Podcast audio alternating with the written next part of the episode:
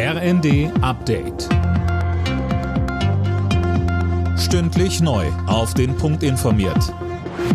Ich bin Daniel Stuckenberg. Guten Tag. Was die Lieferengpässe bei Kindermedikamenten angeht, könnte es zumindest kurzfristig Erleichterungen geben.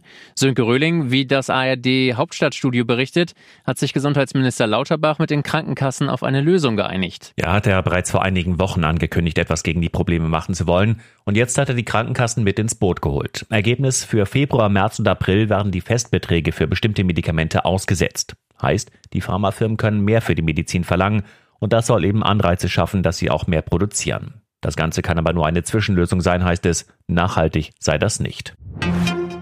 Klimaterroristen ist das Unwort des Jahres. Mit dem Begriff würden pauschal Menschen diskreditiert, die sich für Klimaschutzmaßnahmen und die Einhaltung des Pariser Klimaabkommens einsetzen, so die Jury der Uni Marburg. Klimaaktivisten würden so mit Terroristen gleichgesetzt und ihr gewaltloser Protest in einen staatsfeindlichen Kontext gestellt. Im vergangenen Jahr war Pushback das Unwort des Jahres, weil damit das Zurückdrängen von Flüchtenden an den Grenzen beschönigt wurde.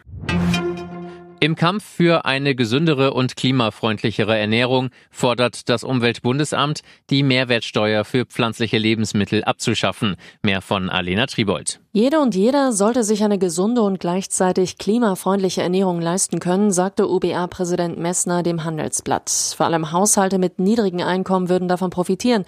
Auch der Verbraucherzentrale Bundesverband ist dafür. Die Vorsitzende Ramona Popp nennt das Ganze überfällig. Und auch Bundeslandwirtschaftsminister Özdemir hatte zuletzt gesagt, dass er sich das gut vorstellen kann, die Mehrwertsteuer für Obst, Gemüse und Hülsenfrüchte abzuschaffen.